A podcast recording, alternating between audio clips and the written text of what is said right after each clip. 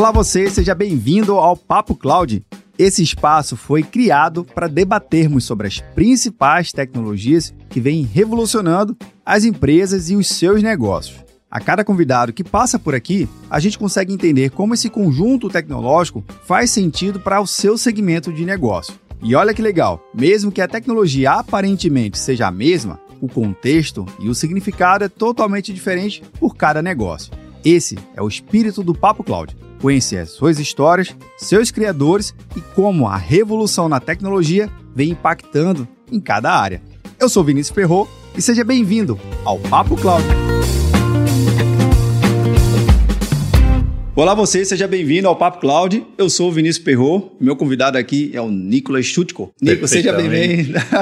Pode estar tão bom, já que até acertou a pronúncia do meu sobrenome. Tá e como vendo? a gente já está na segunda vez, nem vai ser mais Vinícius, vai ser Vini. Então. Beleza. Legal demais que a gente está podendo gravar esse episódio com você aqui no modelo on-premise, né? No modelo presencial Boa. que a gente fala. Nosso primeiro episódio a gente gravou no modelo remoto, por devido às circunstâncias, mas também para facilitar um pouco o nosso bate-papo. Nico, um ponto importante. Para quem está acompanhando e nunca viu, viu o seu episódio ou nunca ouviu esse episódio, a gente gravou lá no 137 o episódio falando sobre segurança em OT e também de IoT algo super importante, né? Nós somos especialistas por demais nesse segmento e é algo que a gente tem que investir cada vez mais e é esse é o tema que a gente vai falar um pouquinho hoje, beleza assim? Combinadíssimo então. Já começamos por ele então, esse tema? Vamos lá, mas antes tem ah. um ponto importante. Se apresenta aqui para quem de repente chegou agora no episódio, não te conhece, não conhece a Nozome e fala assim, Nozome, que danada é isso? Explica aqui pra gente. Então, meu nome é Nicolas Chutico, me chamem de Nick, por favor, e eu construí toda a minha carreira em termos de cibersegurança. Antigamente não tinha essa profissão cibersegurança, então a gente veio de programador, administrador de rede, e depois a primeira empresa que eu trabalhei é, nesse modelo foi a Aeronport. Eu até comento com o pessoal, né, gente, que época boa aquela que o problema era só o spam, não é?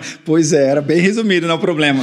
com certeza, e até a gente para vender a solução era mais fácil, porque você implementava, deixava de chegar o spam para todo mundo, né? Para a secretária, para o presidente e tal. Quando o cliente demorava para comprar, a gente tirava, chegava aquela enxurrada de spam, todo mundo já queria a solução, né? Verdade. Então foi uma jornada muito boa essa da Aeronport. E aí depois eu fui para a Cisco. A Cisco comprou a Aeronport, foi a minha primeira experiência trabalhando numa empresa grande. Saí da área técnica, fui para a área de canais. Então foi muito gratificante essa experiência de você escalar toda uma operação através de canais, sem a necessidade de ter um time de vendas muito grande. Eu aprendi bastante ali. Depois eu fui para a Zscaler em 2010. Cloud naquela época, você é um grande especialista, era complexo, né? Bastante. Tava iniciando, engateando ainda. Né? Isso. Lá nos Estados Unidos já tinha aquelas casas de troca de tráfego, né? Então onde Sim. todo service provider acabava conseguindo trafegar de uma maneira, né, sem latência, mas no Brasil não, né? Você tinha que fazer ali um acordo com cada uma das operadoras, né? Aí o cliente tinha um link lá do sul que não conectava direto. Então foi um grande aprendizado que eu tive de cloud. E hoje você vê, né, Netscopes, Scaler, Microsoft com N soluções, mas a internet já está bem mais madura do que na,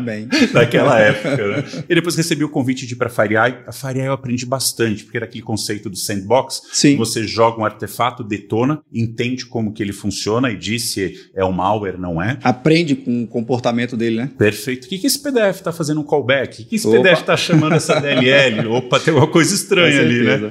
E aí eles adquiriram uma empresa chamada Mandiant, que fazia todo aquele trabalho de resposta a incidente, que é um trabalho maravilhoso, esse que eles fazem hiper complexo. E depois teve uma outra empresa que eu aprendi bastante também, foi iSide Partners. Eles têm todo um estudo para fazer o mapeamento dos grupos, Sim. porque você tem que estar um passo à frente dos atacantes também. Então nada melhor do que você aprender com as técnicas, procedimentos, ferramentas, né? Então foi um período muito legal. Depois fui para Forescout, um pouco mais de rede, Microsoft trazer toda essa operação de cibersegurança para a Latam, foi uma jornada incrível. Quem diria, né? Microsoft é. fazendo tantos investimentos. Na época que eu estava lá era um bilhão. Eu estava falando com meus colegas lá agora, já está em 4 bilhões por Nossa, ano. Então pai. tem coisas muito boas aí. Só faz aumentar a receita. Exatamente.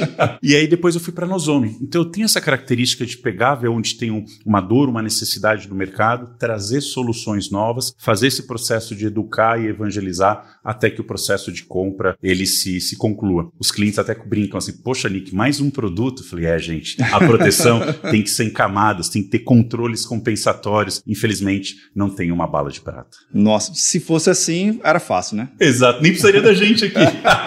Verdade. Agora, Nick, um ponto importante na sua trajetória, que eu gosto sempre de ouvir e sempre reouvir, é que a própria tecnologia e o comércio em si mudou muito o comportamento. Porque não somente necessidades diferentes, ataques vão, vão surgir diferentes, mas também a tecnologia como só ela vai agregando cada vez mais camadas. Você falou, antigamente o anti-spam era necessário para cuidar de e-mail, mas hoje o e-mail você está no celular, está no computador, está no computador dentro de uma rede corporativa e fora. Os perímetros, na verdade, é até difícil definir o perímetro dentro de uma TI corporativa. Então, a gente pode considerar que o ataque surge à medida que também novas tecnologias surgem e a segurança, consequentemente, não pode ficar para trás, muito pelo contrário, tem que ficar um passo à frente. Então, esse é o conceito de dar Nosome, de estar sempre um passo à frente para trazer novas, novas soluções para fazer sentido a esse novo ecossistema bagunçado que a gente tem hoje. É isso? É isso mesmo. Tudo seria muito melhor se já nascesse com privacidade por design, conformidade por design e segurança por design. Nós sabemos que tem muito legado e ainda não é uma realidade das empresas, né? Já terem ali no DevSecOps toda a esteira redondinha. Eu estou um pouco generalizando, pessoal. Tem empresas sim que estão conseguindo sim. fazer isso com muito exímio, de uma maneira muito, muito exímio mas tem esse legado que a Nozomi tem ajudado muito, que a primeira coisa é, quando você vai para a indústria, lembra que ela era totalmente desconectada? Verdade. Então você criava aquela planta, aquela planta industrial, ela tinha que durar 50 anos sem mudar em nada. E tinha alguns assessments que eles até faziam, que era uma planilha que eles iam olhando, ah, o ar-condicionado, ah, tem um switch aqui debaixo da mesa, esse tipo de coisa, né? Verdade. Mas não funciona mais, porque toda aquela indústria 4.0 que gerou toda essa automação, alguém pegou um cabinho azul lá da TI, colocou lá Botou dentro um da IP lá dentro. É isso. Aí antigamente era só comunicação serial, né? Ah, não, agora está tudo conectado, porque é maravilhoso você conseguir ter previsibilidade na tua produção, já começar a preparar o carregamento, a logística está pronta e o cliente satisfeito que ele recebeu, né? O que ele queria no prazo, tudo direitinho. Mas essa conectividade tem que acontecer. E quando você pega e gera essa conectividade no ambiente legado, tem muito sistema operacional XP, Windows NT, protocolos muito específicos, trafegando usuários sem Sim. aberto. Então a primeira coisa que a Nozomi leva como um grande benefício é visibilidade. A gente não consegue proteger o que a gente não consegue ver. Então, nesse fato, o ponto importante é conseguir primeiro ter esse assessment e aí sim, não só identificar onde estão tá as falhas, mas conseguir identificar onde está o ponto de melhoria. É uma ótica um pouquinho, não é um trocadilho de palavras, mas é uma ótica diferente para você identificar onde você pode de fato melhorar, porque não necessariamente é uma falha em potencial, mas é um ponto de melhoria. Sem dúvida. A visibilidade, a primeira coisa que a gente traz é inventário. Você saber que tem aqueles equipamentos da BB, Schneider, Hanwell, Rock, eu acho que não é sim. é familiar para todo mundo, né? é. Para mim agora é, né? depois de quase dois anos na, na Nozomi. Então, quando você consegue levar o mapeamento desses dispositivos, o inventário desses dispositivos,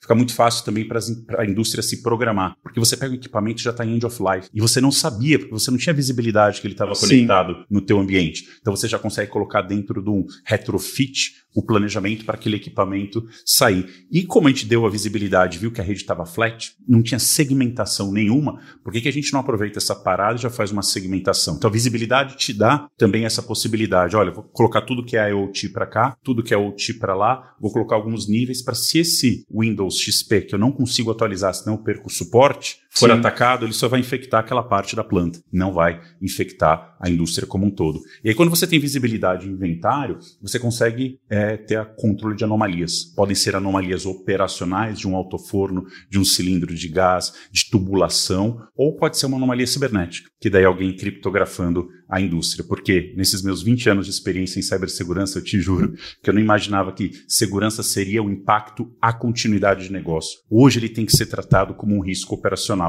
e são pouquíssimas empresas que já têm essa visão. Cara, isso aí que você me conta essa história me lembra muito um, um, um cenário onde, imagina, uma empresa investiu milhares de dólares em um forno um forno não é algo que você compra na esquina, né? Leva muito tempo, é uma empresa especializada para construir aquilo ali. E de repente, para uma falha de segurança dessa, ou uma falta de sensibilidade de enxergar no seu ambiente, o seu forno parar de ser aquecido. E, consequentemente, ele não funciona mais. Imagina o impacto ao negócio e todo aquele ecossistema que é girado. Então, é essa a tua visão, de trazer essa visibilidade a todos os equipamentos, daí sim você montar uma operação e uma estratégia ponto a ponto. Muito bem colocado. Eu também, quando você olha, por exemplo, a distribuição de gás, o que acontece? Acontece? Você chega aquela geração enorme ali, né, um tubo com muita pressão, vai tendo redutores até chegar à casa dos consumidores finais. Ou dentro da área de energia, que você tem geração, distribuição, transmissão, o relé da subestação até chegar a energia na sua casa. Na hora que você interrompe um fornecimento de serviços essenciais, não é só você deixar de prover o serviço, mas tem muitas multas também que são acarretadas. Imagina um porto, está recebendo aqueles navios Nossa, gigantes, pai. não consegue dar entrada. Alguém tem que pagar aquela conta, né? Do Verdade. porto inoperante e do navio parado e atrapalhando ali, né? Realmente o retorno dele para a origem ou para entregar os demais carregamentos. Então, na hora que você entende que cibersegurança hoje virou um risco da operação, a tua cabeça muda um pouco. Mas olha lá, gente, quem não trabalha com indústria e vai trabalhar agora, lembrem. não é privacidade, confidencialidade e disponibilidade. Na indústria muda muito. Começa com safety. Eu tenho que garantir a tua integridade física enquanto você estiver lá no chão de fábrica. Depois eu tenho que ter disponibilidade. Eu tenho que estar tá funcionando com Windows XP, sem Windows XP, né? Com o protocolo comunicando criptografado ou não, a minha planta tem que estar tá rodando. E aí depois vem confidencialidade e depois privacidade. Então, inverte, né? Quando você percebe isso, parece que é simples, mas é muito realizador. Você empatiza mais com quem está cuidando da operação, sistemas de automação. E depois a gente deixa até no, no na descrição aqui da nossa live, Sim. tem um ataque que eles fizeram para um alto forno. Então eles conseguiram ir por trás da PLC, que é o sistema que controla Caramba. o alto forno, injetaram o código direto lá. Você, as câmeras ali da, da planta conseguiram gravar tudo. Então eles têm um procedimento que eles apertam um botão que ele libera o metal que está líquido ali, né, incandescente, para o chão de fábrica para evitar uma explosão porque eles liberaram né, que a temperatura subisse ao máximo e a pressão ao máximo, mas eles têm um procedimento manual para executar para que não dê um problema maior. Mas aquela planta vai voltar a funcionar o quê? Depois de seis meses, até você reconstruir. Só para reaquecer um alto forno, às vezes demora duas semanas, não é? Então, fazer todo o chão de fábrica fica mais desafiador ainda, né? Vai ser bem curioso isso aí, ver, ver esse case aí, que é interessantíssimo. Agora, Nick, óbvio que você me puxa para um lado da, da conversa que não é somente ter a tecnologia certa, mas sim a equipe tem que ter uma mentalidade certa, uma mentalidade de que segurança não é somente um software que eu instalo e bloqueio tudo. Não é isso, a nossa conversa não está indo para esse lado, né? Vai muito além. É essa mentalidade que você busca nos gestores, nas suas equipes. Fala um pouquinho dessa mentalidade, dessa visão de que realmente a segurança é muito mais do que somente um software instalado. Perfeito. É, a gente sabe que só produto não vai salvar o dia. Tem que ter processos, governança e também serviços gerenciados. O gap de profissionais de cibersegurança hoje no Brasil são 300 mil. Latam, 600 mil. No mundo, quase 6 milhões. Então, se tiver alguém aí com filho em dúvida Opa. de qual profissão seguir, Segurança. venha para cibersegurança, que aqui tem, tem muitas oportunidades, paga bem, é bem animado, tá? Não tem rotina, é. mas é super interessante. Venham mesmo. Ou mesmo o que eu tenho feito uma campanha para o pessoal de automação do chão de fábrica, que às vezes está insatisfeito, ou queria buscar um, uma nova trilha de carreira, que ele busque as pessoas de cibersegurança ou de TI, porque esse conhecimento de automação é muito rico, sabe como que foi feita toda a arquitetura, os protocolos, os produtos, tem os contatos nas localidades. E quando você tem um incidente dentro da área operacional, você não consegue remover o computador da rede, você não pode fazer isso. Nem é? deve. É, exato. Então o playbook tem que ser ligar para alguém. E é para o Zezinho, para o Luizinho, para a Luísa, para quem que a gente liga? Né? Às vezes você nem sabe isso. Quem vem desse ambiente de automação sabe direitinho com quem falar para cada uma das demandas. Então isso enriquece o pessoal de TI e cibersegurança e ao mesmo tempo você treina esse profissional que já conhece do negócio, da indústria, is a ter os conhecimentos necessários em cibersegurança. E ele mesmo vai encontrar alguns champions dentro da indústria que querem começar a ter esse tipo de conversa. Está sendo bem, bem interessante essa transição como um todo. E aí o que, que aconteceu? Né? Eu sempre tinha essa ânsia de querer me comunicar melhor com o board. Né? Então o board ele fala de negócio, o board ele fala de risco. Não adianta eu ir falar com esses executivos e levar tecnologia. Não adianta. Eu vou perder eles em dois minutos. Vai perder a agenda rápido. Rápido, rápido. Então como que eu faço para ser relevante e mostrar os desafios que a gente vem passando? Aí que veio a antifragilidade. Eu estava vendo, era um vídeo do, do Bruno Perini, que, lá do, do, Grupo Primo, né, que fala de investimentos e tudo mais, citou a questão da antifragilidade. Eu falei assim: olha, isso aí cai como uma luva para uma postura, para uma abordagem de cibersegurança. Mais uma vez, não é um produto, é uma abordagem que você utiliza no dia a dia para ter uma postura mais adequada. E aí depois eu fui ler o livro do, do Nicolás Nassim Taleb, meu xará. Exato. que acho que no capítulo 2 ele coloca várias coisas que você pode aplicar a antifragilidade que vai ter realmente um impacto positivo. E quem estava lá? Cibersegurança. e você já conhecia antifragilidade? Já, esse tema inclusive faz parte do, de outros temas que a gente já tratou aqui no episódio, né, com outros convidados, mas que deixa muito claro que a tecnologia, ela traz novos desafios, mas não é uma corrida de 100 metros. Na verdade, é uma corrida que não tem início, nem meio, nem fim. Parece algo que você está num ponto, num plano, e você não sabe o que, veio antes e o que veio depois. Só tem que saber o que tem que fazer. É porque existe uma evolução constante da tecnologia. Mas também existe uma, uma evolução constante dos negócios. E a gente percebeu isso especificamente que novas tecnologias surgem, mas para atender demandas novas de negócio, desafios novos. A gente viu recentemente, devido à pandemia, que soluções de segurança da informação para fora da rede de perímetro da empresa era algo muito procurado porque todo mundo estava em casa, num 3G, num Wi-Fi doméstico, sem tanta segurança que a gente tinha no ambiente corporativo. Mas considerando esse conceito de antifragilidade, Nick, qual é o conceito que a gente consegue trazer para incorporar para dentro da nossa área de segurança, seja lá segurança corporativa, operacional e tudo mais? E só fazendo um parênteses, quando a gente teve que fazer essa transformação digital acelerada em decorrência da pandemia, Sim. você notou que não era um problema de tecnologia, era cultural, porque as coisas funcionaram, as transições foram lá. feitas, exatamente. Lógico, tiveram pessoas que tiveram que migrar muito rápido, a gente chama do as is, né, o que está no on-prime, você vai daquela mesma maneira para a nuvem, você não aproveitar os controles da nuvem para proteger a nuvem com a nuvem. Eu sei que é um pouco piegas falar isso, mas proteger a, a, nuvem com a nuvem é o ideal, né? Você não vai instalar um AD, subir no servidor lá no Azure. Você vai buscar uma solução como um Azure AD. Ah, Sim. eu estou na AWS, vamos buscar uma solução como a Okta para cuidar de toda a tua autenticação, mas que ela já seja híbrida, que ela já funcione na nuvem dentro de casa, né? Então foram essas coisas que teve uma evolução natural. E aí quando eu estava vendo assim a maneira de abordar o, o, o board, né? E eu confesso que eu fiz muitas palestras de resiliência cibernética, tem um pouco de culpa nisso aí também. Mas gente, se a gente tem essa abordagem de resiliência por anos e a gente não muda o cenário, sabe, tem que ter alguma coisa diferente. Foi aí que caiu como uma luva, porque o conceito de frágil, ele é simples uma taça, né? Essa aqui é até um pouco mais encorpada, mas uma Sim. taça de vinho caiu no chão, quebrou, uma taça de champanhe. Ou quando a gente vai viajar, coloca o frágil na Exato. nossa mala, né? E o resiliente, é, eu dou o exemplo, assim, por exemplo, de, uma, de um coqueiro, que ele venta muito, ele quase quebra, quase quebra, mas ele volta. Passou a tempestade, ele não tem um design melhor para aguentar a próxima tempestade, ele voltou como coqueiro e vai seguir assim na próxima tempestade. E da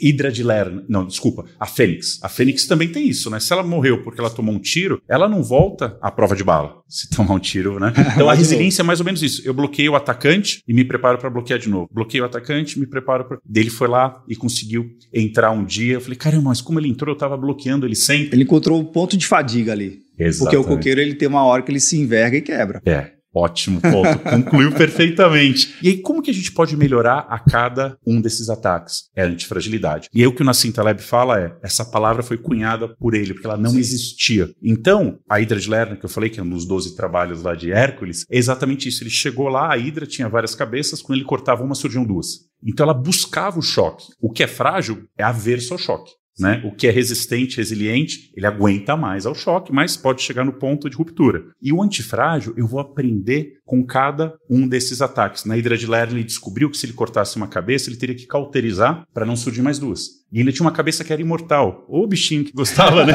De, de, de ter ali o um impacto, né? Exato. Então ele teve que colocar uma pedra lá do tamanho do mundo na, na, nessa última cabeça. Então ela não morreu, ela continua lá, segundo né, as histórias e tudo mais. Mas acho que exemplifica muito bem isso. Então a antifragilidade é, um, é um grande guarda-chuva de ações e posturas que você tem para conseguir, no final do dia, aprender com cada um dos ataques, treinar todo mundo que está envolvido e fazer o que tem que ser feito. E acredite ou não, fazer o básico bem feito ainda hum. funciona. Mas a gente fala um pouquinho mais disso depois. Feijão com arroz, né? É. Mas nesse conceito, Nick, que você está colocando, então a gente tem que levar em consideração que nossos procedimentos, ele também tem que estar tá muito mais conectado à necessidade para onde o negócio vai. E aí sim, como um bom gestor de tecnologia ou a equipe que compõe aquela área, ele tem que estar tá atento à tecnologia, do que, que tem disponível do mercado e tentar fazer esse cruzamento, do que, que o negócio está indo e o que, que tem de tecnologia para atender e acelerar e catalisar. Não adianta de nada, às vezes, trazer uma excelente tecnologia mas a, a, a empresa não está indo para aquela direção, não tem a capacidade, não tem aquela necessidade de ter,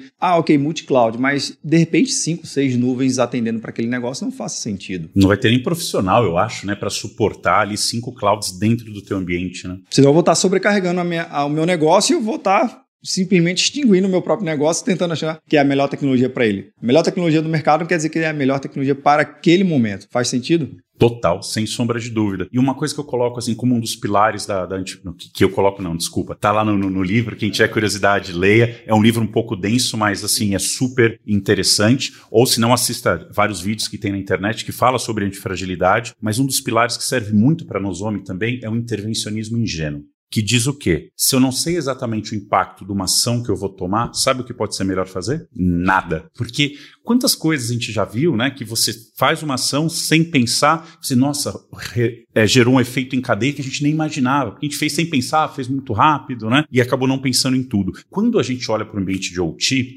por que que gerou esse silo entre o pessoal de OT, TI e cibersegurança? Eles fizeram intervencionismo ingênuo. Eles levaram aquele mesmo abordagem de scan de vulnerabilidade, de aplicar patch, de atualizar sistema operacional, instalar agente num ambiente muito sensível. Tem hub, tem switch que não é gerenciado ali dentro, né? São protocolos que você roda um Nmap, desculpa um pouco do case aqui. é, ele faz algumas perguntas ali para a placa de rede ou para o switch, VSNMP e tudo mais. Para receber essa resposta, o ambiente é tão delicado que só de você fazer isso você derrubou e deixou de produzir. Imagina a dor de cabeça lá para o chão de fábrica. Então a dica que eu dou para o pessoal é, é empatizem, vão até a fábrica, entenda como é o dia a dia deles, a importância dessa disponibilidade que eles falam tanto, né? A importância do safety. Só de você entrar numa indústria, né? O EPI que você tem que colocar capacete, bota, já é né? é diferente. Já é diferente. Então já começa a setar o tom de como que é o dia a dia deles. Tem outro que é o efeito Lind. Não sei se você já tinha ouvido falar do não, efeito Lind. Não, não. É uma delicadessen lá em Nova York, é uma doceria. Eles falam que a torta nem é tão boa, mas lá se apresentavam muitos é, de stand-up comedy. Então eles notaram que se você está vindo lá hoje, a chance de você não voltar amanhã é grande. Mas se eu já estou me apresentando lá há 10 anos, a chance de eu me apresentar por mais 10 anos ela é muito maior. O que, que eles querem dizer com isso? Quando você chega lá, de repente você não conhece o público, suas piadas não, é, não fizeram uma conexão com a audiência e tudo mais, você vai ser hostilizado, vaiado e você não volta. Mas se você de repente foi lá, assistiu, já treinou um pouco, falou do teu discurso, o pessoal gostou, você volta no dia seguinte. Se você voltou dois dias, você tende a, tá, mais experiente, e a voltar a, e assim por diante. Um outro exemplo que eu dou são os livros. Será que hoje o livro que está em top one da Veja vai ser o que a gente vai estar tá lendo daqui a 50 anos, que nossos filhos e netos vão ler? Não sei. Provável, provável que não. Que não. Considerando os 50 anos que já passaram. Isso, boa. Olhando dado histórico. É, e a Arte da Guerra, quando que foi escrito? A gente lê até hoje. Então, esse é um livro que a gente sabe que vai perdurar, né? Por muito mais tempo. Ele já foi validado frente ao teste do tempo. Então, tudo que é validado frente ao teste do tempo tende a ser um pouco mais eterno, né? Sim. Não nada eterno, mas um pouco mais eterno, se a gente puder falar dessa, dessa maneira. O efeito Lynch vai muito nessa direção. E quando eu faço a tradução para cibersegurança, é fazer o básico bem feito. Vamos relembrar o pessoal? Bora. Duplo fator de autenticação para tudo. Não é só para o administrador, não é só para suas contas de trabalho. Coloque no teu WhatsApp, nas suas redes sociais. A gente sabe, né, quantos roubos de, né, perfis de Instagram, WhatsApp, depois eles tentam fazer, né, extorquir os seus familiares, amigos. Coloquem o duplo fator. A senha pode ser até um pouquinho mais fácil. Pode até repetir ela, mas tem um duplo fator que pode vir né, naquele authenticator do celular, Sim. é o ideal. SMS a gente sabe que dá para dar uma burlada. É. Né? Verdade. Vamos pensar nesse, nesse authenticator né, que todas as redes sociais já suportam. E não importa se é o authenticator da Google, da Microsoft, tenha um tenha. deles. Né? Use. Isso, perfeitamente. Né? Então esse é o, o, o efeito Lynch que eu tinha comentado com vocês, que para cibersegurança é fazer o básico bem feito. Um outro que é interessante é a estratégia Barbell. A gente fazia muito isso nos investimentos. Né? Então, então, eu tenho investimentos conservadores para garantir o meu patrimônio, per perpetuar, mas tem 10% que eu invisto em cripto, em ações de alto risco, porque de repente esses 10% pode se transformar em alavanca rápida. 90% e também se da minha perder sofrer algum risco ali, um, um prejuízo, está controlado. Matou, é isso aí. E aí, lógico, depois né, que esses 10% virarem 90%, você passa por um processo de rebalanceamento da sua carteira. Quando a gente leva isso para os negócios, é, eu tento falar muito com relação ao investimento. Eu sei que fazer o básico bem feito não é sexy, não dá é. prêmio, é, é, um trabalho né, repetitivo, é encanamento. Eu adoro falar de machine learning, inteligência artificial, Nossa, criptografia quântica, a gente fica super animado, né? Tem que ter, tem que ter, mas é só para joias da coroa. Porque o nosso budget, infelizmente, não é ilimitado. Então, como que eu vou balancear ele? Eu vou colocar 80%, 90% para fazer o básico bem feito, entender os indicadores, minha exposição de risco, em outras coisas. E 10% a 20% tecnologias mais disruptivas para proteger ali as joias da coroa. Porque ninguém está falando que é bom ter um computador infectado ou uma senha roubada. Longe disso. Mas pegar sua propriedade intelectual, evitar que você produza, isso é um problema muito maior. Então, quando eu falo de estratégia Barbie, eu tento dividir assim o, o investimento de, dessas duas formas.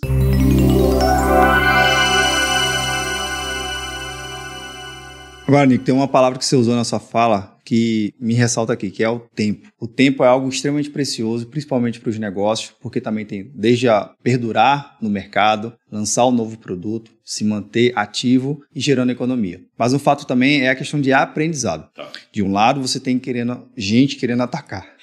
Do outro, você tem um pequeno grupo que é sempre menor, do que está tentando atacar, que é o grupo que está tentando se defender.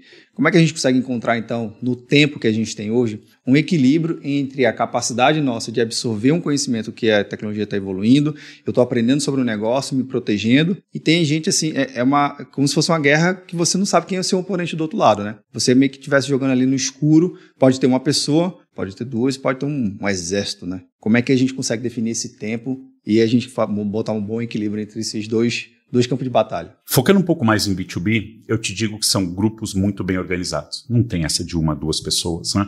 Então, eles são organizações. Um vai cuidar de engenharia social, um vai ver um vetor de ataque, outro vai ver como criptografar, como depois fazer a lavagem dos bitcoins, como o bitcoin virar dinheiro. Então, hoje você consegue entrar na Dark Web e ter tudo isso as a service. Isso que mais me assusta. Então, eu, sem esses conhecimentos, se, vamos supor, se eu não tivesse nenhum conhecimento em cibersegurança ou tecnologia, mas a minha índole, meus valores forem questionáveis, e eu precisasse estar tá ganhando dinheiro, eu posso ir lá, contratar, forneço algumas informações. Quanto mais informação você fornecer, você tem uma porcentagem maior do ganho do ataque. E o ataque tendo sucesso, eles já vão retirando a parte de cada um e vai chegar ali a parte que lhe cabe no final de, de tudo isso. Né? Então, esse é o cybercrime. O cybercrime no ano passado faturou 6 trilhões de dólares trilhões de dólares. É muito dinheiro. É mais do que o PIB do Brasil.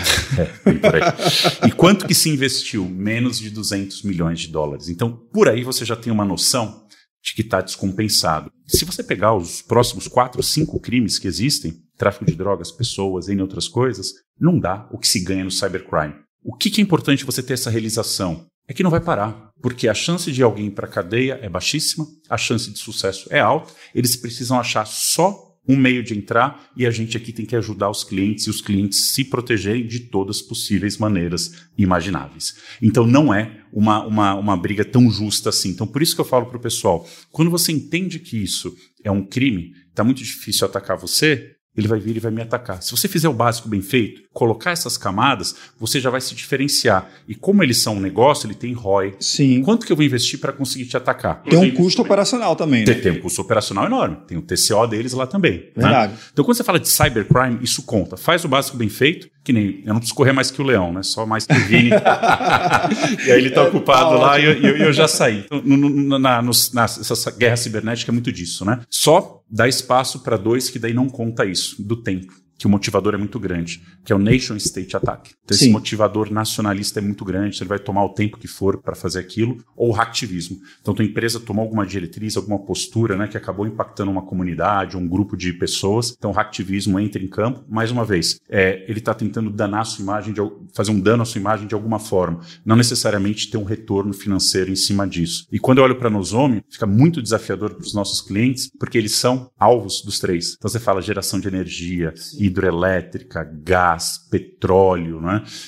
ele acaba sendo interessante para esses três atores. E óbvio que o impacto na imagem nessas empresas é muito pior para ser reconstruída, porque empresas de petróleo são um grupo reduzido, empresas de energia é um grupo reduzido. Então não é uma empresa que pode sofrer um ataque, ter uma imagem, é, a imagem da sua empresa exposta de forma negativa e logo ali dois meses depois está tudo bem. Muito pelo contrário, né? São empresas que fazem parte de uma economia, são uma, uma base ali de um, de um processo econômico de um país, de um estado, de uma região e que para se recompor a, a, a segurança em relação à imagem leva-se muito tempo. Como é que é isso? É um baita desafio, né? Quando a gente vê essa parte de provimento de serviços básicos de água, energia, gás, a gente não tem muito ainda para onde correr. Tem que ser com A, B, C ou D. Tem Exato. alguns ali que a gente coloca na, na palma da mão, né? Agora, quando você vai, por exemplo, para e-commerce, quanto e-commerce, marketplace a gente tem? De repente você deixou de prestar o serviço por duas semanas, que é o tempo que leva para você fazer esse ambiente recuperar. Sim. Será que o teu cliente já não experienciou um outro e-commerce? A chance dele voltar para você ser né, recaptar esse cliente é muito mais difícil. Porque de repente ele fala, poxa, mas eu gostei mais daqui. Eu só não tinha ido porque né, eu estava acostumado. Não conhecia. de lá não conhecia, né?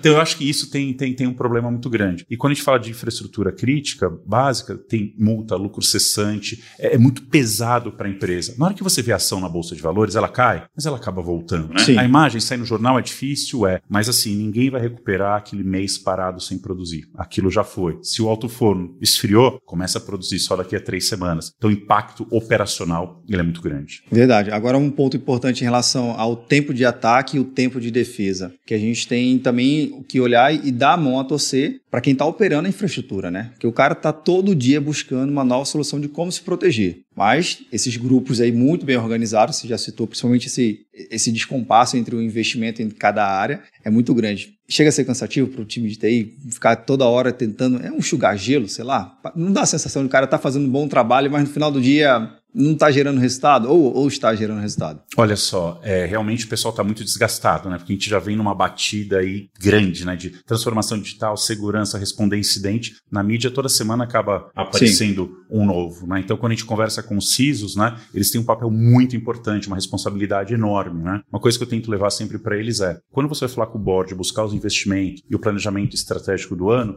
leve cenários de exposição, leve para uma conversa de risco, porque depois quando decidir qual cenário, qual investimento vai ser feito, acaba sendo uma decisão compartilhada. Então, tomara que não aconteça nada, lógico, vamos bater aqui na madeira, mas se acontecer, sabe, não é culpa do CISO, não é culpa do João, da Maria. Realmente todo mundo tinha esse entendimento. Olha, esse é o máximo que eu consigo investir esse ano por causa disso, daquilo, daquilo outro. Tá bom, vou tentar fazer o meu máximo com isso que vocês me deram para o investimento. Então, acaba sendo ali um, um pouquinho desafiador a conversa, porque você tem que levar isso com uma certa antecedência para discutir exposição de risco, apetite ao risco também, que é muito difícil a empresa te dar essa resposta. Qual é o teu apetite ao risco? Eu sou averso ao risco. Então o investimento vai ser muito maior, né?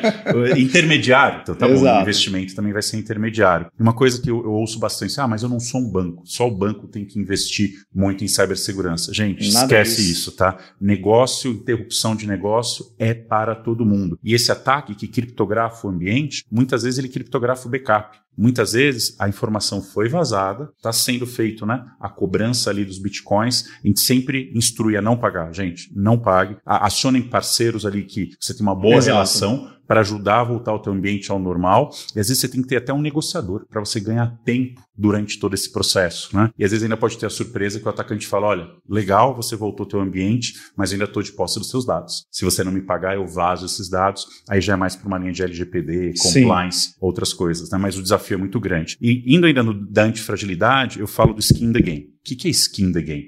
É do board que aprovou o investimento, é do presidente que participou de um treinamento para ter uma postura melhor em termos de cibersegurança, para ele treinar que se ele tiver que fazer uma comunicação ao mercado de que alguma coisa aconteceu, já está bem preparado. Bem preparado. O pessoal de comunicação também tinindo ali, porque Sim. você não pode falar que perdeu tudo, porque às vezes não perdeu mesmo, na hora do pânico você fala isso e aquilo fica marcado, ou você fala que foi muito pouco, não foi quase nada, depois de duas semanas descobre que sim, teve coisa a mais. Nenhum dos dois é bom para a imagem, né? Então você tem que ter uma comunicação muito assertiva. E o exemplo que eu dou para o pessoal é assim: cheguem na mesa com a diretoria e fala assim, ó, se tocar aqui o alarme do estúdio agora, a gente sabe o que fazer, né? Exato. Não posso nem levar o computador, eu tenho Não, que. Não, é só se levantar. Isso, ir lá para o ponto de encontro. E se acontecer um ataque Hamster agora aqui, na empresa? A gente sabe o que fazer, senhor presidente, vice-presidente, pessoal de comunicação, pessoal. Ah, hum, hum, vai é, dar uma gaguejada. É. Ah, não, a gente tem um plano ali que a gente escreveu, mas a gente treinou o plano. Porque na hora que tem um ataque, dá dor de barriga, você treme, sua frio. Verdade. E não tem como, você não vai conseguir ler e operar aquilo. Então você tem que fazer breves exercícios. Não é só o de phishing, o de phishing é muito importante.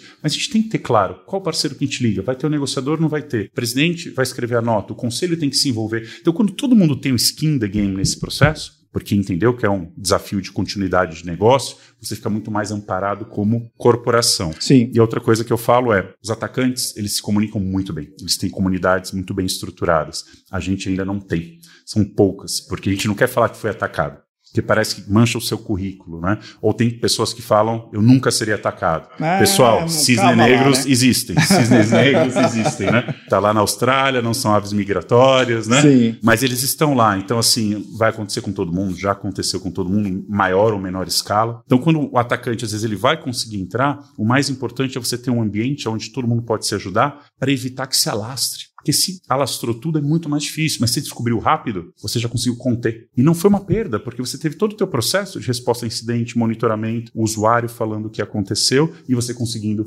agir rápido. Né? Então eu acho que para a gente conseguir balancear essa conta é skin the game de todo mundo da corporação e ajudar o teu colega. Se você foi atacado, pega o telefone, fala com o teu colega, olha, o vetor de ataque foi esse, o hash foi aquele. Você não está falando nada de negócio. Você está dando uma oportunidade para o teu colega fazer um hunting no ambiente e ver se o atacante está lá ou não e rapidamente tirar. E é recíproca vai ser verdadeira quando passar com ele. Então a gente começa a gerar ali um círculo virtuoso, né? Que são pouquíssimas empresas que fazem isso hoje. Nick, você falou da alta direção. Na sua experiência de mercado, você vê que então é fundamental que não somente patrocine, mas que vivam a operação pratiquem, desenvolvam planos de segurança junto com o time. Porque ser diretor é muito bom, né? Tá lá presidente da empresa, não, fui lá no plano de negócio, eu autorizei lá a linha de investimento, o pessoal pediu tanto, liberei para eles. Esse ano vai ter segurança, viu, gente? Mas não participa de nenhum sprint, não se envolve, não sabe nem que plano é. Não, não lidera nem... pelo exemplo, né?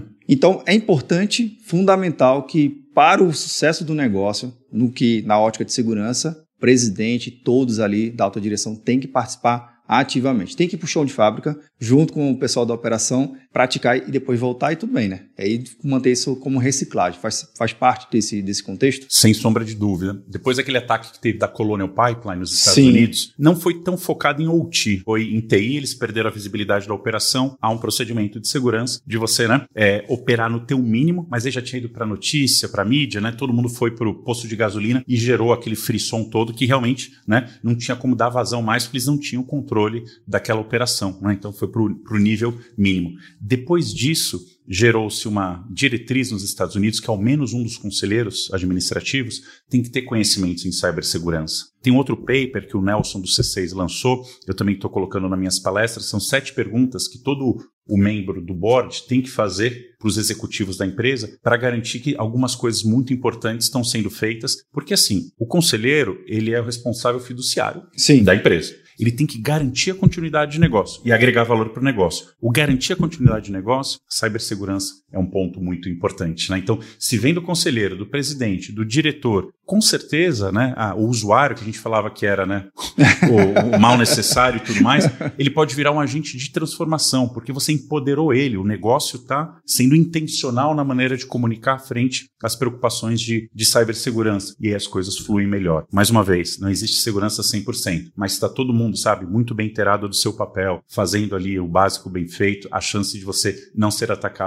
é menor. Não existe segurança 100%, mas se existe comprometimento em 100%, a taxa de, de melhores ambientes é, é obviamente atingido. Né? Você vai sempre perseguir aquele alvo que você, quando acha que está chegando no 100%, tem algo a melhorar, tem algo a melhorar. Agora, Nico, eu queria puxar um, um assunto lá no início do nosso bate-papo, que você falou justamente da questão da evolução da segurança, e eu também fazendo um paralelo, tem novas pessoas entrando no mercado de trabalho, tem uma cultura diferente, são várias gerações hoje que a gente encontra no mesmo ambiente de trabalho. Aí onde eu quero chegar? Você falou nos bastidores antes da gravação de um jogo ah, da, que envolve lógica. Eu já fiz uma conexão para o futuro se toda geração nova vai entrar no mercado de trabalho e cada geração nova vai ter um contato diferente, mais evoluído com a tecnologia, consequentemente, com a segurança também, né? Será que essas pessoas que estão hoje, né, esses jovens de hoje, com esse jogo, tu vai explicar aqui pra gente, já aprendendo essa, esse método mais racional, será que é um profissional melhor e mais qualificado que entenda a importância da segurança da informação no negócio? Explica pra gente aí. Boa, sem sombra de dúvida. O exemplo que eu vou dar então é como escovar o dente. Se escovar o dente só uma vez por ano,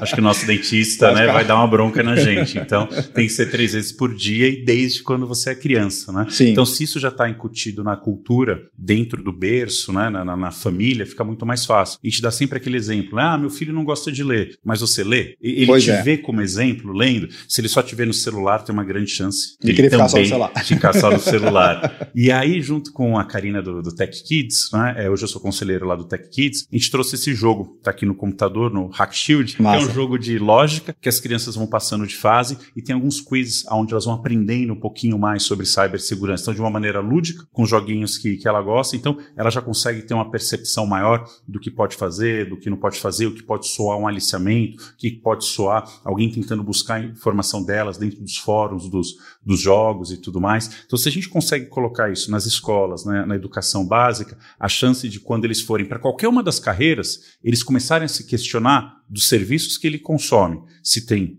segurança, conformidade e privacidade por design, já se torna né, ali alguém dentro da, da, da comunidade Sim. mais intencional e, e ativo também para ajudar todo mundo a estar um pouco mais seguro, né, ciberneticamente. Então, se a gente pensar que o futuro próximo vai ser segurança por design, quem sabe, né? Ah, seria maravilhoso, né? Eu vejo muitas empresas tendo é, estratégias diferentes que estão gerando impacto bom, né? Das squads, sempre tem um champion, o champion não é de cibersegurança, é alguém que gostou do tema e eles têm esse cuidado de treinar, informar, capacitar melhor essa pessoa, que é ali da área de desenvolvimento. Eu dei o exemplo da automação também, né? que você prepara, capacita esses profissionais, porque realmente eu não consigo ver hoje uma equação que feche. Quantas, quantos cursos de formação em cibersegurança a gente tem e o gap de profissionais? Só aumenta. Entendeu? Então por isso que eu falo para a turma, ó, se você está insatisfeito no teu departamento de marketing, jurídico, busque dentro da empresa, junto com o pessoal de tecnologia, de segurança, eu tenho certeza que tem uma oportunidade para você, porque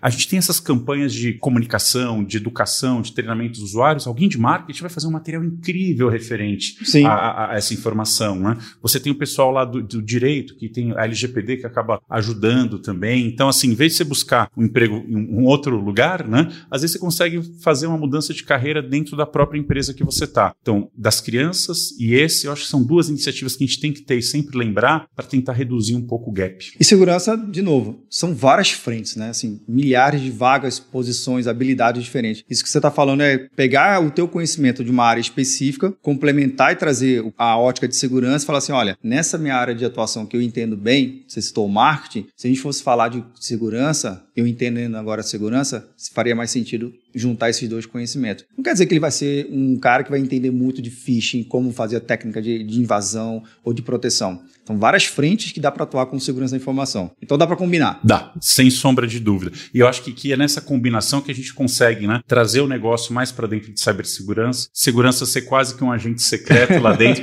Porque eu falo muito isso, né? Eu era o cara do não também, eu era o cara do falar difícil, Nossa. sigla, né? Eu queria mostrar que eu estudei, né? Não, ninguém vai ter o meu conhecimento, senão vão querer a minha posição. E se a gente tiver esse pensamento, a gente não vai sair do lugar, não vai fazer tudo o que tem que ser feito né, nesse momento que nós nos encontramos. Então, compartilhar, comunicar bem, traduzir o difícil para o fácil, é um papel nosso. E, mais uma vez, parabéns pela iniciativa que estamos aqui, pois tendo é. a oportunidade de compartilhar o conhecimento, porque é dessa maneira que a gente vai conseguir ter uma postura melhor a cada dia. E sabe o que me lembra? Daquilo que a gente falou antes também, dos jogos infinitos. Sim. Vamos dar uma pincelada? Vamos lá. Tá bom. Porque assim, a antifragilidade é esse conceito da postura do dia a dia, né? Saber que tem o cisne negro, ter o skin the game, ter lá a estratégia Barbel, o do Lind, né? Então são vários pontos, você lendo o livro ou vendo os resumos, são coisas que você adota no seu dia a dia. Você pode adotar uma e não adotar outra, também não, não tem problema, mas é para ajudar você a ter esse, essa mentalidade antifrágil. Né?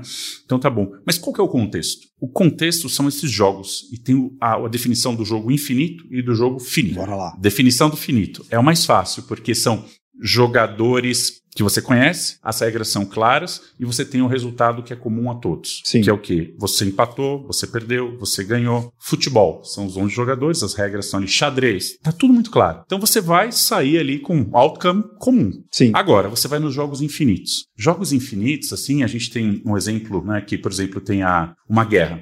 Tem a Ucrânia e a Rússia. A Ucrânia está lutando para sobreviver e a Rússia para ganhar. É, é conflitante. Porque se eu estou lutando para sobreviver, o meu motivador ele é muito maior do que você que está indo lá para invadir para pegar um pedaço de terra. Na época do Vietnã também aconteceu isso, né? Sim. Eles estavam lá para sobreviver, para garantir a nação deles. Então eles estão no jogo infinito. Os Estados Unidos queria lá e ganhar aquela, aquela guerra. Né? Então, quando a gente fala de jogos infinitos, cibersegurança é bem isso. Então, a todo instante, você tem que melhorar, tem que estar um passo à frente, tem que estudar mais, tem que ter mais conhecimento. Então, esse jogo infinito, por quê? Os jogadores não são conhecidos, rapidamente pode entrar alguém no jogo. As regras não são claras. O atacante ele não tem que respeitar a CLT, não tem feriado, não tem nada. Os princípios são desconhecidos. Desconhecidos. e, e o resultado é você se perpetuar no jogo. Então, quando você pega uma grande companhia, uma Apple, ela tem isso muito clara. Ela não quer, assim, sabe, ser o melhor aqui ou o melhor ali em todos os segmentos. Ela tem uma jornada evolutiva incrível. Sim. E ela não está olhando para os lados, ela está olhando o que, que ela pode fazer melhor. Ela está num jogo infinito. Qualquer um que entrar para jogar com ela num jogo finito, vou ganhar da Apple, vou...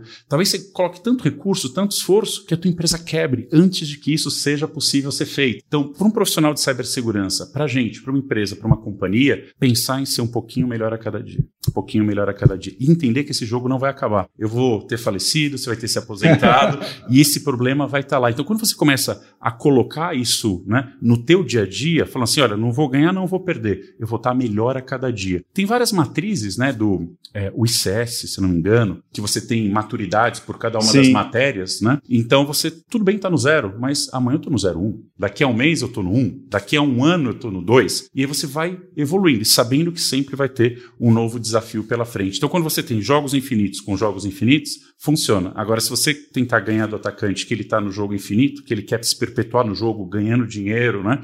Ou aquele cyber nation state, hacktivismo, o motivador deles é muito grande. Se você vai nesse intuito de ganhar, tem uma grande chance né, de você ter recursos escassos e eles ainda continuarem por mais tempo. Né? Agora, até para mim, para acalmar o coração de quem está acompanhando aqui. Poxa, eu, Vinícius, eu estou aqui no jogo finito e tem uma galera tentando me, me atacar e está no jogo infinito. De repente, como parte da estratégia, seria, é interessante que me aproxime de parceiros de negócio que consigam combinar conhecimento. Porque às vezes tem uma sensação de que o cara de TI, de dentro, ele quer aprender tudo, ele quer dominar tudo, ele quer. Ele, tudo ele sabe, tudo ele Sim. faz. Mas de repente eu vou ao mercado, né? E me encontro com você, me encontro com a Nozão e falei, cara, não adianta que eu querer construir tudo do zero. Eu já tenho uma empresa que já está jogando esse jogo. Eu posso combinar a minha expertise do, do, meu negócio, vocês da tecnologia, e ele seria um ponto de interseção para orquestrar isso. Então, buscar um bom parceiro de negócio para compor eu saí da, do, da minha guerra finita e para minha batalha infinita, mas com melhores armas, melhores conhecimentos. Faz certo essa combinação? Com certeza. É, nós temos uma média que cada empresa hoje tem de 50 a 70 soluções de cibersegurança para proteger o ambiente. Caraca. Imagina quanto treinamento, certificação, integração com CIEM e silos. Acabam ficando silos entre Sim. essas tecnologias. Infelizmente, essa é uma, uma realidade. E para você conseguir, né, estar tá antenado com tudo que está acontecendo, normalmente é importante alguém de fora. Porque essa pessoa que está prestando serviço para você já presta para outras indústrias. Ela pode ver algo que está começando aqui e, de repente, já colocar uma barreira de proteção para você, porque ela tem essa possibilidade de estar tá antenado fora. Se você não tem, é legal é, não contrata serviços externos, contrata serviços de threat intelligence também. Você começa a ver essas campanhas se formando antes dela ser executada e você já chega lá preparado. Ou coisas que você nem sabe que vazaram, que já estão sendo trocadas ali na Dark Web, esses fóruns específicos, né? Que tem alguém que pode olhar e te ajudar. Mas, mais uma vez, com esse gap enorme de pessoas, eu acho que seria muito positivo da tua parte você falar, vou montar um time de 100 pessoas aqui de cibersegurança. Vai ser difícil você achar esse profissional. Porque lembra, lembra, um profissional bom, ele está sendo assediado pela Europa que paga em euro, pelos Estados Unidos e Canadá em dólares, né? Então, e às então vezes ainda trabalhando aqui no Brasil, né? Exato, lá no interior, com custo de vida baixo, qualidade de vida boa, né? Recebendo em dólar, em euro, você está muito bem, né? Então, a, acaba tendo esses, esses, desafios do dia a dia. A partir do momento que você tem esse parceiro que está te ajudando, ele tem como responsabilidade treinar e capacitar as pessoas. E você vai ser muito importante para ter os indicadores muito bem estabelecidos, os SLAs, para você cobrar desse esse parceiro e você ser o, o interlocutor ali com o board, com o teu negócio, mas levar isso para o parceiro para ele operacionalizar essa tua estratégia de cibersegurança. Né? Então o futuro seria a combinação de poderes. Seria incrível, né? Porque olha só, hoje dentro da Nosome nós somos a única solução para a parte de OT que temos o um modelo de MSSP, Managed Security Service Provider. Então hoje o nosso cliente ele pode comprar tudo como serviço. Então ele vai chegar em um desses nossos parceiros MSSP, Sim. ele nem vai falar de licenciamento no Zoom nada.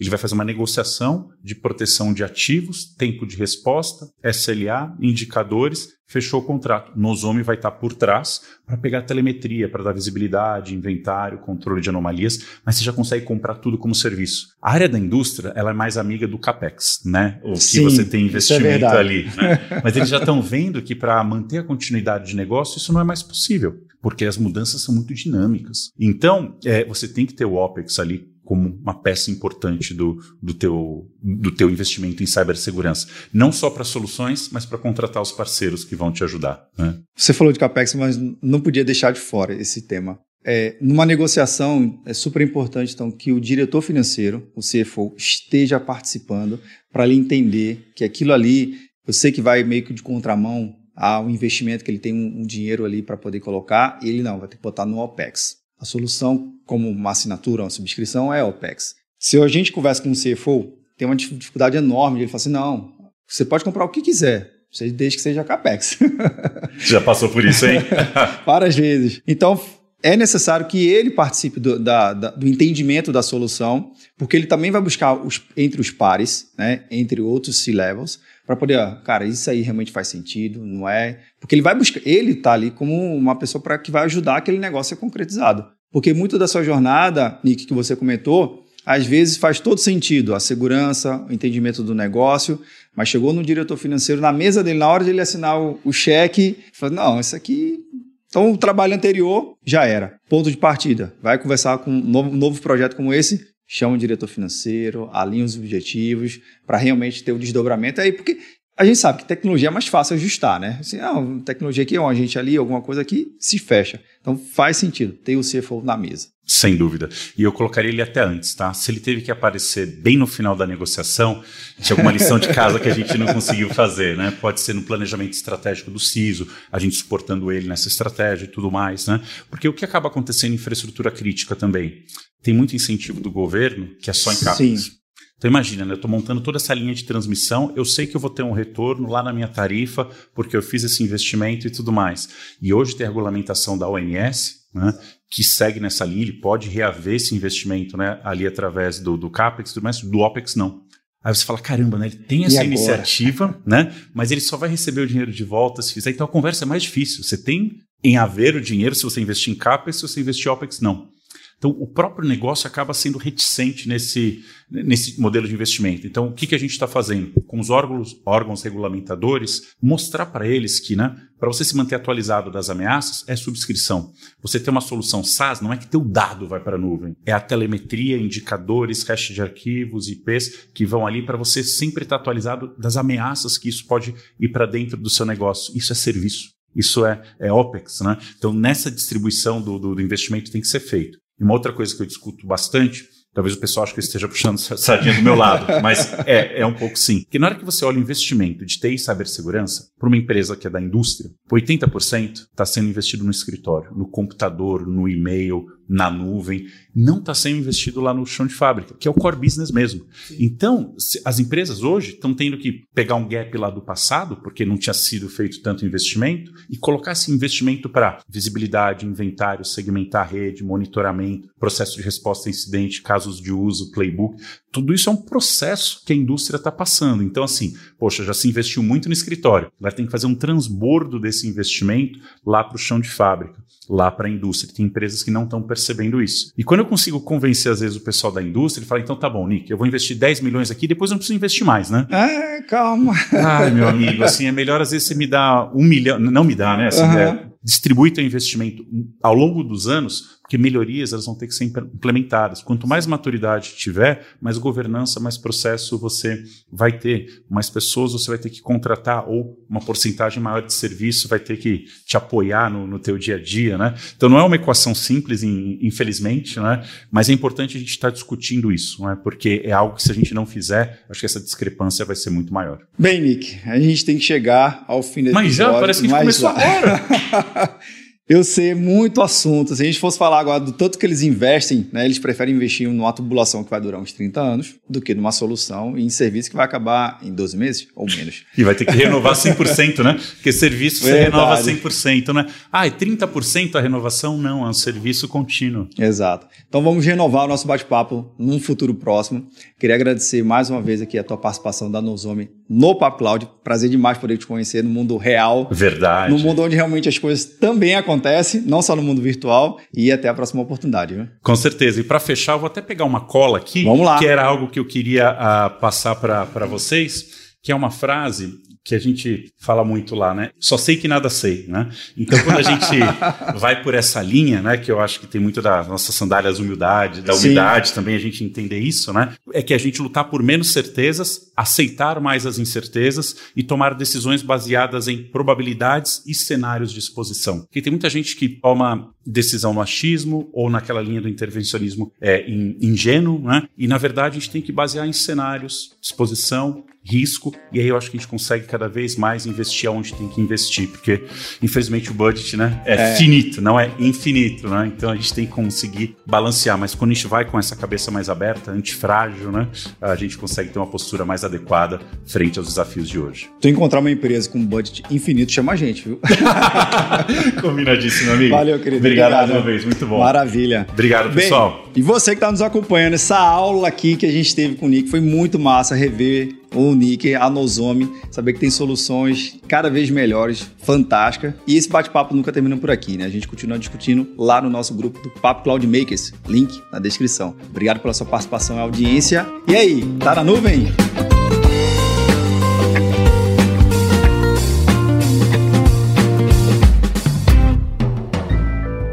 Mais um produto com a edição Senhor A.